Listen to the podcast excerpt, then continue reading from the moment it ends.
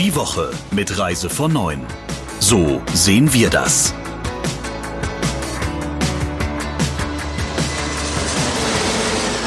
Ja, herzlich willkommen. Wir sind schon wieder da. Herzlich willkommen zur neuesten Folge des Reise von Neuen Podcasts. Wie immer schauen wir auf die Themen der Woche, wagen aber auch einen Ausblick in die Zukunft. Ich bin Jens Zielinski und ich begrüße Britta Linke und Christian Schmicke. Ich grüße euch. Hallo. Hallo, ihr beiden.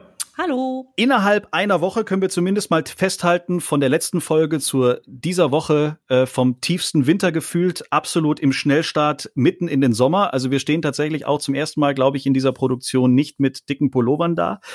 Aber auch ansonsten war in der Branche vieles los. Heiße Themen, die da diskutiert worden sind. Zum einen auch, was die Veranstalter angeht. Ein heiß diskutiertes Thema. Altours hat die Impfpflicht in den eigenen Hotels angekündigt, Christian. Ja, richtig. Das war eigentlich ein Sturm im Wasserglas, der aber trotzdem große mediale Wellen geschlagen hat und der auch in der Tourismusbranche mit äh, vielen Kommentaren bedacht worden ist. Willi Verhufen, der Gründer, Inhaber und eigentlich auch Alleinherrscher beim viertgrößten deutschen Reiseunternehmen Altours, hat per Pressemitteilung verkünden lassen, dass er künftig nur noch geimpfte Gäste in seinen 35 Alzern-Hotels begrüßen will. Ähm, er hat allerdings einigermaßen offen gelassen, von welchem Zeitpunkt an er das machen will, denn im Moment könnte er dann ja eigentlich nur Bewohner von Pflegeheimen und deren Pflege, Pflegekräfte in seinen Hotels begrüßen. Ähm, und er hat in Aussicht gestellt, dass diese Regelung möglicherweise vom 31. Oktober an in Kraft treten könnte. Das ist im Übrigen ja auch ein Zeitpunkt, in dem am Mittelmeer die Hauptsaison schon vorüber ist. Insofern gab es gar keine wirkliche Notwendigkeit, diese Ankündigung zu machen. Ich glaube, Herr Verhufen, um den es in den vergangenen Monaten eigentlich recht still war, wollte einfach mal wieder so ein bisschen was raushauen und provozieren. Das macht er sehr gerne von Fall zu Fall mal und ähm, das hat in diesem äh, Fall auch sehr gut geklappt, denn die ganze Geschichte hat durch alle Printmedien eigentlich hohe Wellen gezogen, bis hin in Talkshows. Dann habt ihr letzte Woche ja auch schon mal das Thema Osterurlaub angesprochen, so ein bisschen angerissen. Da war es eher noch so ein Blick in die Glaskugel. Aber es gibt immer mehr Anzeichen, dass der Osterurlaub mehr und mehr ja, Britta muss man schon fast sagen, glaube ich, ausfällt. Du hattest ja in der letzten Woche da schon so ein bisschen so ein, ich sag's mal, ein Gefühl, ne? Ja, habe ich immer noch und es wird dieses Gefühl wird auch immer stärker von Tag zu Tag. Hm. Also ich tippe mal, dass der Osterurlaub wahrscheinlich in großem Umfang zumindest fürs Ausland ausfällt. Uns haben da einige Nachrichten erreicht, auch von den Ländern, zum Beispiel Dänemark ist ja eigentlich ein heißgeliebtes Ziel von den Deutschen, weil man da so schön Ferienhausurlaub machen kann. Die haben die Einreisebeschränkungen verlängert und zwar bis zum 5. April. Also die Ausländer, die dort rein wollen, müssen einen wichtigen Einreisegrund vorweisen. Äh, das ist aber kein Urlaub. Also von daher hat sich das wahrscheinlich erledigt. Auch Kanada hat äh, die Grenzschließungen verlängert bis zum 21. April. Also nach Ankunft muss man da drei Tage in ein Quarantänehotel, aber auch eigentlich nur Leute, keine Touristen, sondern Leute, die entweder eine permanente Aufenthaltsgenehmigung haben oder eben Besucher mit einem engeren familiären Umfeld in Kanada. Marokko, also das war sehr erstaunlich, was die Marokkaner diese Woche uns äh, sozusagen gebracht haben. Marokko regelt sich bis zum 21. März tutto completi ab. Also das heißt, es gibt keine Flugverbindung aus Deutschland und die Einreise wird einfach schlicht verweigert. Punkt. Und Island plant zwar eine vorsichtige Öffnung, aber das ist auch nach Ostern. Das heißt, ab 1. Mai äh, wollen die mit einem neuen Einreisesystem sozusagen äh, punkten und ähm, Reisende aus Ländern mit geringerem Infektionsrisiko könnten dann von der Quarantäne befreit werden. Also da schauen wir auch mal, was da passiert. Und dann haben wir wieder unsere Thailänder, da hatte ich ja letztes, äh, letzte Woche ja schon mal drüber geredet. Da ging es ja darum, dass wenn man in einem Quarantänehotel ist und dort erkrankt an Covid-19, dass man dann ins Krankenhaus muss. Diese Woche kommen sie mit einer anderen Geschichte um die Ecke und zwar müssen Touristen eine Tracking-App benutzen, wenn sie ins Land wollen. Das heißt also vor Einreise müssen sie diese Tracking-App Thailand Plus, müssen sich mit dieser App registrieren und dann wollen die Behörden oder möchten gerne die Behörden natürlich dann die Nachverfolgung von Corona-Infektionen ermöglichen. Also, äh, ihr seht, die Aussichten für einen Osterurlaub im Ausland sind eigentlich nicht so dolle. Ja, klingt alles nicht so schön. Und auch die nächste Meldung, die wir da letzte Woche mitbekommen haben, Christian, ist auch alles andere als irgendwie ermutigend. Es geht um erschütternde Zahlen, die wir bekommen haben von, von Accor und Royal Caribbean. Das kann man so sagen und die muss man leider auch noch um, ein paar andere Kandidaten ergänzen. In den vergangenen Wochen sind ja nach und nach die Bilanzen der börsennotierten Touristikunternehmen ähm, veröffentlicht worden und natürlich ist es grundsätzlich überhaupt gar keine Überraschung, dass die starke Verluste erwirtschaftet haben. Denn wenn du keine Einnahmen hast, ähm, die Ausgaben aber natürlich nicht auf Null senken kannst, dann ist es logisch, dass da dicke rote oder tiefe rote Zahlen bei rauskommen. Wenn man sich aber mal das Volumen der Verluste im vergangenen Jahr alleine anguckt, dann kommt man schon auf eine wirklich erschreckende Summe.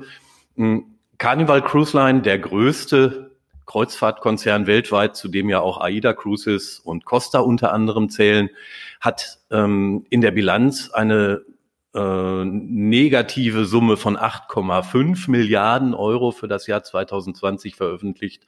Royal Caribbean International von 4,8 Milliarden Euro. Am Donnerstag kamen dann noch die Zahlen von Norwegian Cruise Lines Holding. Ähm, da waren 3,3 Milliarden Euro im negativen Bereich. Das heißt, allein die drei großen, und die sind ja auch an den deutschen Kreuzfahrtgesellschaften in irgendeiner Form beteiligt, also Carnival an AIDA und Costa, wie gesagt, äh, Royal Caribbean ist zur Hälfte an TUI Cruises und Hapag-Lloyd Cruises beteiligt. Hm, also allein die drei großen kommen auf 16,6 Milliarden Euro Miese allein im vergangenen Jahr. Und wenn man dann mal so ein bisschen weiter guckt, der Accor-Konzern Riesenhotelkonzern hat zwei Milliarden Euro rote Zahlen geschrieben. Und schon einige Wochen her hat auch äh, TUI die Bilanz veröffentlicht. Da stand für das Geschäftsjahr 2019, 2020, das ja nur bis zum September ging und insofern auch noch ein halbes Jahr beinhaltete, was eigentlich relativ gut war, ein Minus von 3,1 Milliarden Euro. Und für die letzten drei Monate des vergangenen Jahres kamen dann laut jüngster Berichterstattung nochmal 800 Milliarden, äh, Millionen, Entschuldigung, Euro von äh, Oktober bis Dezember hinzu. Das heißt, wenn wir uns das mal angucken, da all diese Unternehmen zwar vorher gut gearbeitet und gut gewirtschaftet haben, wälzen die aber für die Zukunft einen riesen, riesen Schuldenberg vor sich her. Und ich bin mal gespannt, ob sie das durch höhere Preise für ihre Angebote irgendwie mal wieder reinholen können.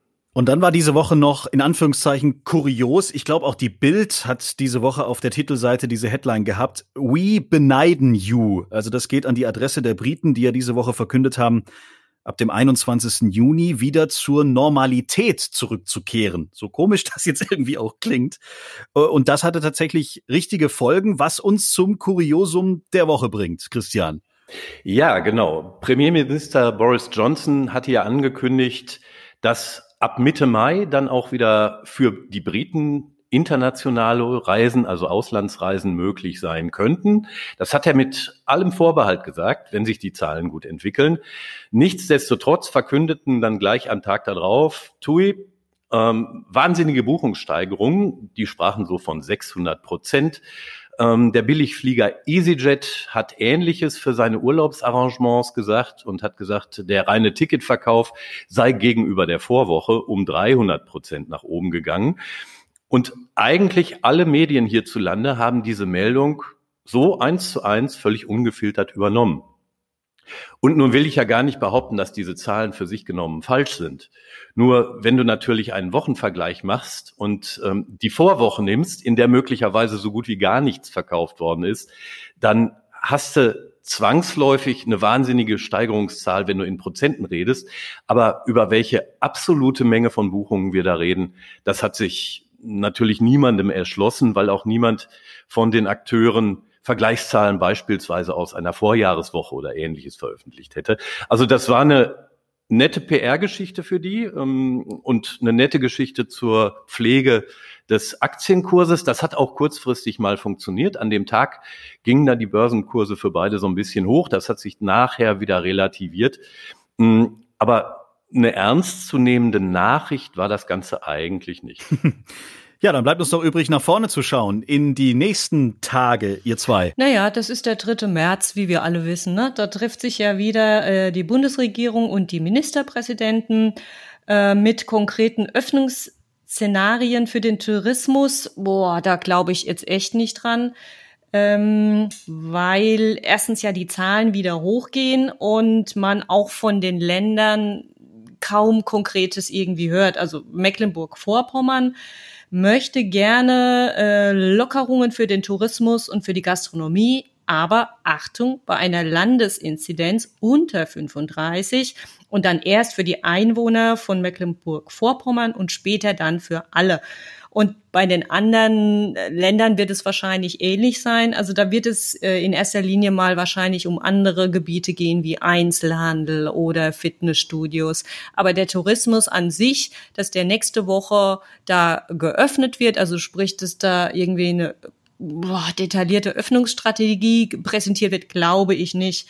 Also alles sehr vage und eigentlich nichts Genaues weiß man nicht. Also Britta freut sich in mhm. Anführungszeichen nicht so sehr auf den 3. März, aber ich glaube, das geht uns allen gleich. Äh, Christian, wie sieht deine kommende Woche oder dein Ausblick auf die kommenden Tage aus? Ja, die nächste Woche. Also erstmal würde ich mich natürlich freuen, wenn nächste Woche meine Zuversicht, dass ich Ostern an der deutschen Nordseeküste verbringen kann, ein wenig wachsen würde. Ähm, äh, meine Skepsis diesbezüglich ist aber in den vergangenen Tagen eher gesunken als gewachsen, muss ich auch sagen. Und dann gibt es noch ein Thema, das ich eigentlich ganz spannend finde, wenn man mal so ein bisschen über das tagesaktuelle Geschehen und Corona hinausblickt. Auf den Kanarischen Inseln ist nämlich gerade eine neue Fluggesellschaft ins Leben gerufen worden. Was ja zunächst mal ungewöhnlich ist, gerade in dieser Zeit. Und ähm, der Hintergrund dieser ganzen Geschichte ist, dass sich 14 kanarische Hoteliers mit einer Charterfluggesellschaft einer kleinen zusammengetan haben und die haben unterstützt von der Inselregierung ähm, Canarian Airways ins Leben gerufen. Und die Airline hat zunächst mal nur ein Flugzeug, einen Airbus A319, soweit ich weiß, der aber von Juni an schon zu verschiedenen Zielen sowohl in Spanien als auch innerhalb des übrigen Europas unter anderem nach Berlin fliegen soll. Und warum das Ganze so spannend ist, meiner Meinung nach, ist, weil es zeigt, dass die Zielgebiete, die Destinationen zunehmend versuchen, sich so ein bisschen von Würgegriff wäre zu viel gesagt oder so aus der Einflusssphäre der Quellmärkte und ihrer touristischen Akteure zu lösen und zu befreien. Denn in den vergangenen Jahren haben gerade die Kanaren beispielsweise ja nicht immer positive Erfahrungen mit den Veranstaltern gemacht. Sie haben auch mit den Airlines nicht immer positive Veranstalt äh, Erfahrungen gemacht. Einige von denen sind pleite gegangen, andere sind nicht so häufig zu den Kanaren geflogen, wie es ähm, die Hoteliers und die Touristik auf den Inseln gerne gehabt hätte. Gegenüber der Hotellerie war manchmal die Zahlungsmoral nicht nur auf den Kanaren, sondern auch in anderen Destinationen von manchen Anbietern nicht so, wie die sich das gewünscht hätten. Und man sieht in allen Bereichen eigentlich in den vergangenen Monaten Bestrebungen, ähm, die eigenen Angebote selbstständiger, direkter in die Quellmärkte zu bringen. Und dazu ist die Gründung dieser Airline natürlich nur ein ganz kleiner Schritt. Solange die mit einem Flieger operiert, wird sich da nicht viel ändern. Aber es zeigt doch deutlich Bestrebungen aus den Destinationen unabhängiger von den Akteuren in den Quellmärkten zu werden. Und das wird uns, glaube ich, in den nächsten Jahren noch beschäftigen. spannend. Mehr dann in der nächsten Woche, immer freitags, hier auf diesem Kanal. Wir danken euch beiden für die Informationen und freuen uns schon auf die nächste Folge. Gesund bleiben und bis zur nächsten Woche. Schönes Wochenende. Danke dir, Jens. Tschüss. Ja, tschüss. Der Reise von Neuen Podcast in Kooperation mit Radio Tourism. Mehr News aus der Travel Industry finden Sie auf reisevon und in unserem täglichen kostenlosen Newsletter.